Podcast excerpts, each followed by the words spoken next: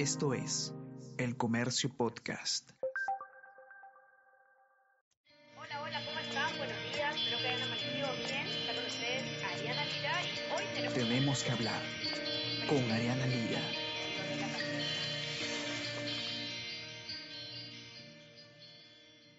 Todos, ¿qué tal? ¿Cómo están? Espero que estén comenzando su semana de manera excelente. Yo soy Ariana Lira y hoy tenemos que hablar del voto de confianza, porque esta es una semana muy importante. El jueves, el premier Guido Bellido se presenta ante el Congreso de la República para pedir el voto de confianza a su gabinete. Eh, cómo está el escenario, cómo se proyectan los votos, se alcanzan o no se alcanzan los votos necesarios para darle la confianza al gabinete. Eh, es algo que, como siempre, Martín Hidalgo, jefe de la Unidad de Periodismo de Datos de Comercio, ha estudiado a detalle. Eh, es interesante porque, eh, si bien sabemos que el Congreso es mayoritariamente opositor, hay un bloque, hay un, grupo de dos bancadas que podrían inclinar la balanza hacia un lado o el otro. Martín, ¿cómo estás? Bienvenido. Hola Ariana, ¿qué tal? Buenos días y gracias por tenemos acá en tu espacio, tenemos que hablar. No, gracias a ti. Cuéntanos eh, más o menos cómo, cómo has eh, evaluado que, que se, se, proyecta el, el, el, jueves, ¿no? Porque, digamos, la mayoría de bancadas son, son eh, opositoras, es cierto, pero como tú explicas en tu nota, eh, los votos de APP y de Acción Popular podrían eh, mover un poco la, la cosa a favor de Guido Bellido, o bueno, eventualmente en contra. Y quizás nos podrías explicar eso y también cuántos votos se necesitan, ¿no? Para tener la confianza, que es, que es algo básico. Sí, partamos de eso, partamos de que para lograr la investidura, el reglamento te dice que se necesita la mayoría simple de los presentes. Esto quiere decir que si los 130 congresistas asisten, se, se necesitaría 66 votos. Pero ha pasado en anteriores periodos que no asisten todos por X motivos y la valla baja. Pero digamos, poniéndonos en el, escena, en el escenario que asistan todos, necesitaría 66 votos el primer ministro Guido Bellido. Sobre eso se, se, se, analizan los votos, ¿no? Si, como tú bien dices, tenemos un bloque opositor grande, 79 votos, que son las bancadas de Fuerza Popular, Avanza País, Renovación Popular, Acción Popular, Alianza para el Progreso, y Podemos, que son las bancadas que se, que se impusieron ante el oficialismo en la elección de la mesa directiva, que se impusieron en el tema de la repartición de comisiones y que dejaron a Perú libre eh, sin las comisiones más importantes, incluye educación, presupuesto y constitución. Entonces, pero dentro de este bloque opositor, según las últimas votaciones que hemos analizado, que se han dado en el pleno, se han, dado, han sido dos plenos, se han dado votaciones, eh, la mayoría sobre eh, creación de comisiones investigadoras, tanto del gobierno o para investigar esta agenda de Fuerza Popular, para investigar el proceso electoral, porque ellos alegan que, hay un fraude, que hubo un fraude, hubo un supuesto fraude, Dentro de este bloque opositor, la tendencia en las votaciones ha sido de que hay dos bancadas que están más al centro, que son Acción Popular y Alianza para el Progreso. Estas bancadas, en estas votaciones que, que refiero, no han votado, no se han plegado a este bloque más radical que sí está votando uniformemente, ¿no? que son Fuerza Popular, que tiene 24 miembros, Avanza País, que tiene 10, y Renovación Popular, que tiene 9. Este, este bloque de tres bancadas están dentro de oposición, pero eh, tienen una, ala, son una ala o tienen una postura más radical que todos, ¿no? Ellos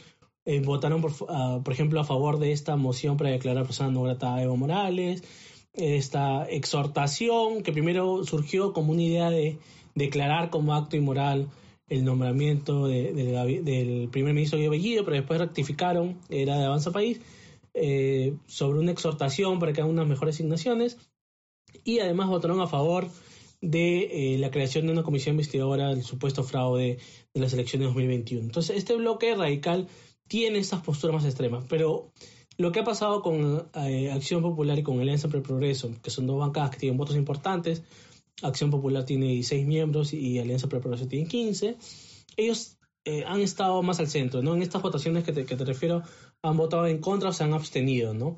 Salvo algunas individualidades. No, en, en, Alianza para el Progreso sí tienen, por ejemplo, el, caso de Glaice Chaiz y Roberto Chiabra, que son dos congresistas que, por ejemplo, se han plegado a este discurso de fraude de, de, Fuerza Popular y, por ejemplo, fueron los dos de los únicos que votaron a favor en la creación de esa comisión investigadora. Y en En, en Alianza, en Acción Popular pasa algo parecido. Tienen a congresistas que son, que, vienen votando en bloque con esta facción más extremista, más radical, que son Luis Aragón, José Arriola y Edwin Martínez. Edwin Martínez incluso fue un congresista que en la campaña, en la segunda vuelta, hizo campaña a favor de Keiko Fujimori en su región, que era Arequipa, se puso esta, eh, la camiseta de Perú que ellos comenzaron a utilizar, eh, recorría eh, haciendo campaña con congresistas de Fuerza Popular.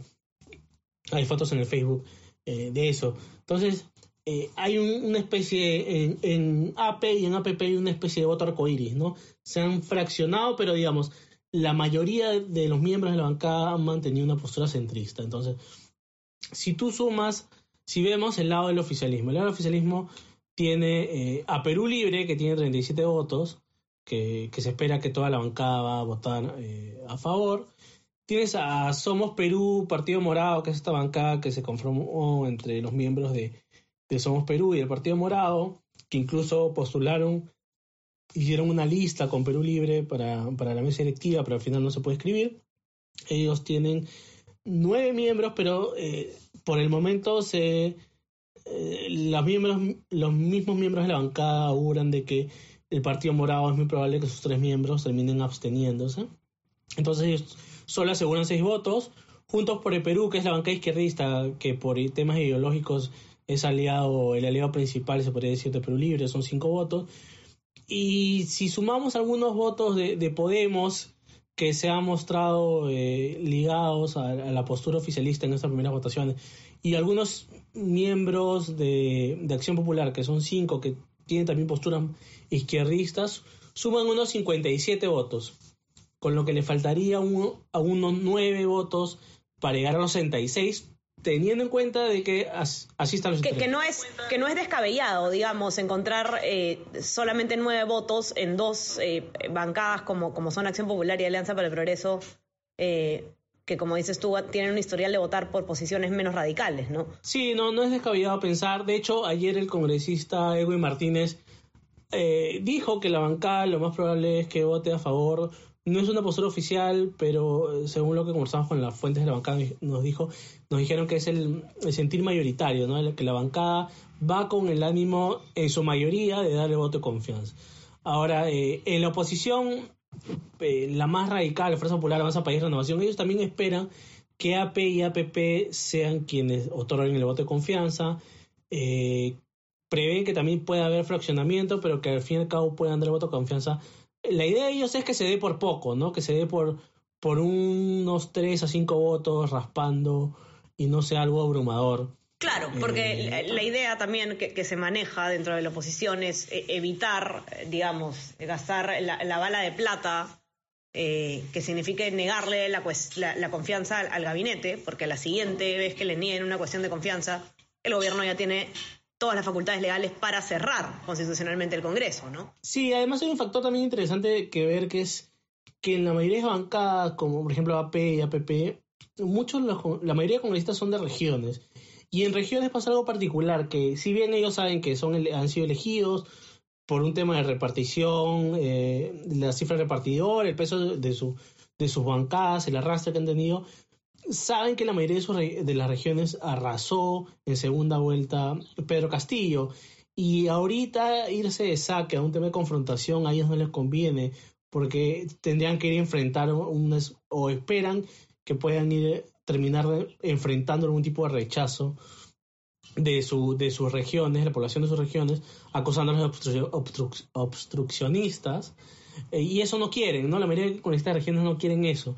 En todo caso, quieren que y esto es algo que ellos ya han visto eh, que ha pasado en esta semana, que sea la misma presión externa, ya sea de los medios o de las críticas generales eh, de la sociedad civil, eh, que sea esa presión la que termine forzando al gobierno a cambiar de ministros, como sucedió en el caso de, Héctor Bejar, que salió de la Cancillería, y en su reemplazo nombrado a una persona que no está muy, que no está alineada al, pensamiento de Perú Libre, y eso es un poco lo que quiere la oposición, ¿no? Forzar, que se fuerce desde fuera a que el mismo Castillo sea que tenga que rectificar su, su, su gabinete, y si no, empezar a interpelar, a censurar, pero poco a poco, ¿no? no ellos no quieren, ellos no quieren quedar como que de saque nos tumbamos a todos y nuevamente nos tildan de obstruccionistas.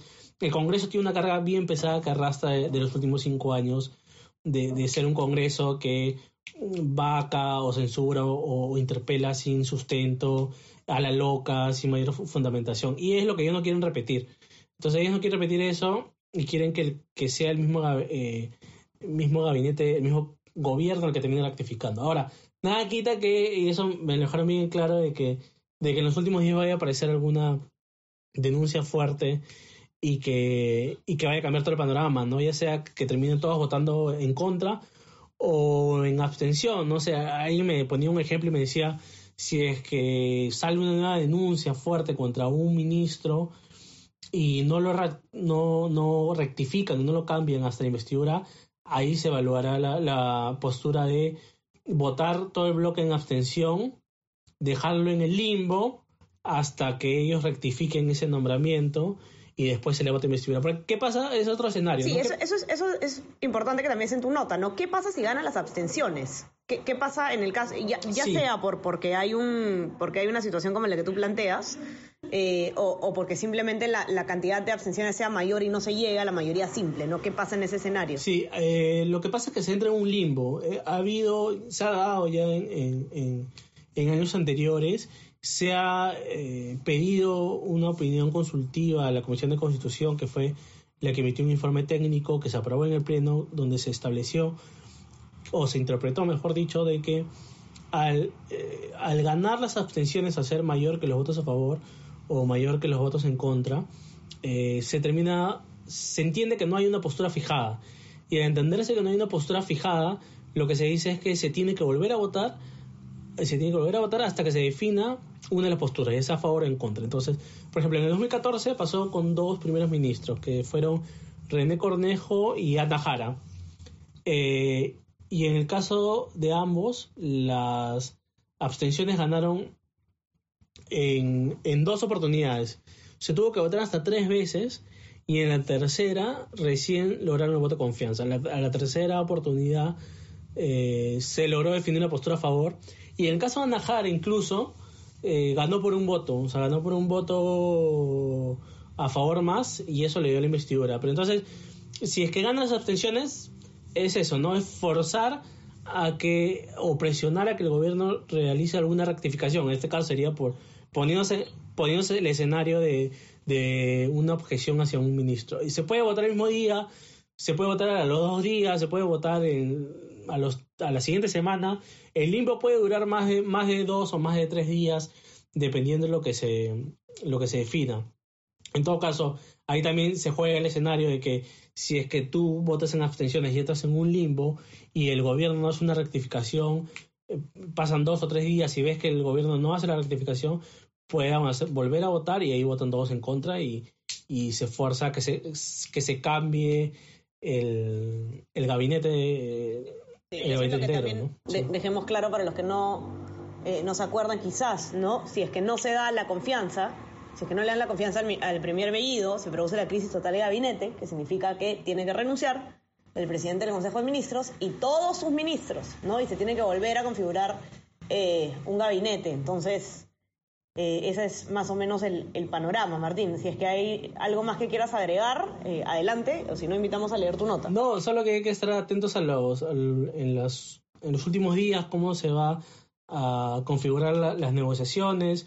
La, primera vicepresidenta Lady Camones, que es de APP, nos decía de que en la reunión que tuvieron con, eh, con Bellido, la mesa directiva del Congreso, que conforma Camones, eh, Bellido les había dicho que iba a dar un mensaje breve y más o menos eso es lo que no quieren el Congreso. El Congreso quiere un, plan detallado, incluso porque hubo muchas omisiones en el, en el, mensaje a la nación, como el tema de la pobreza, por ejemplo, que fue un tema mm, que, que ha subido los índices de pobreza en el país.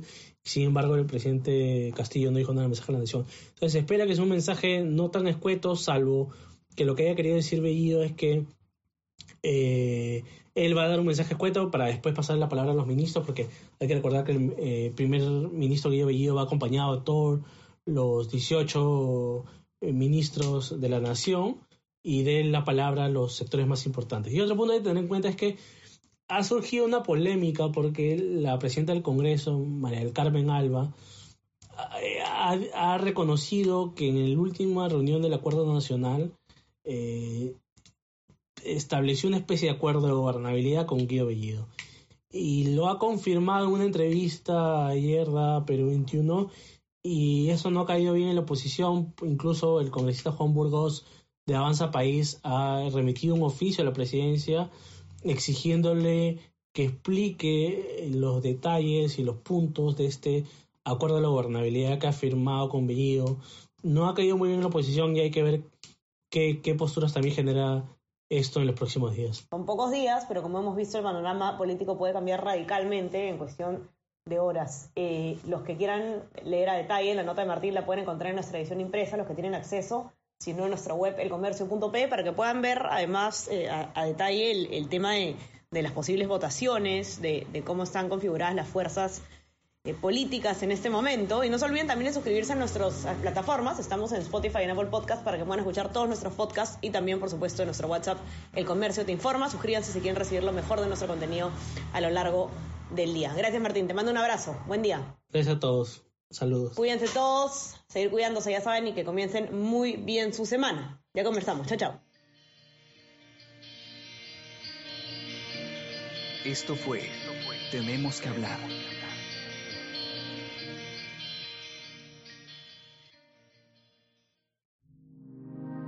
El Comercio Podcast.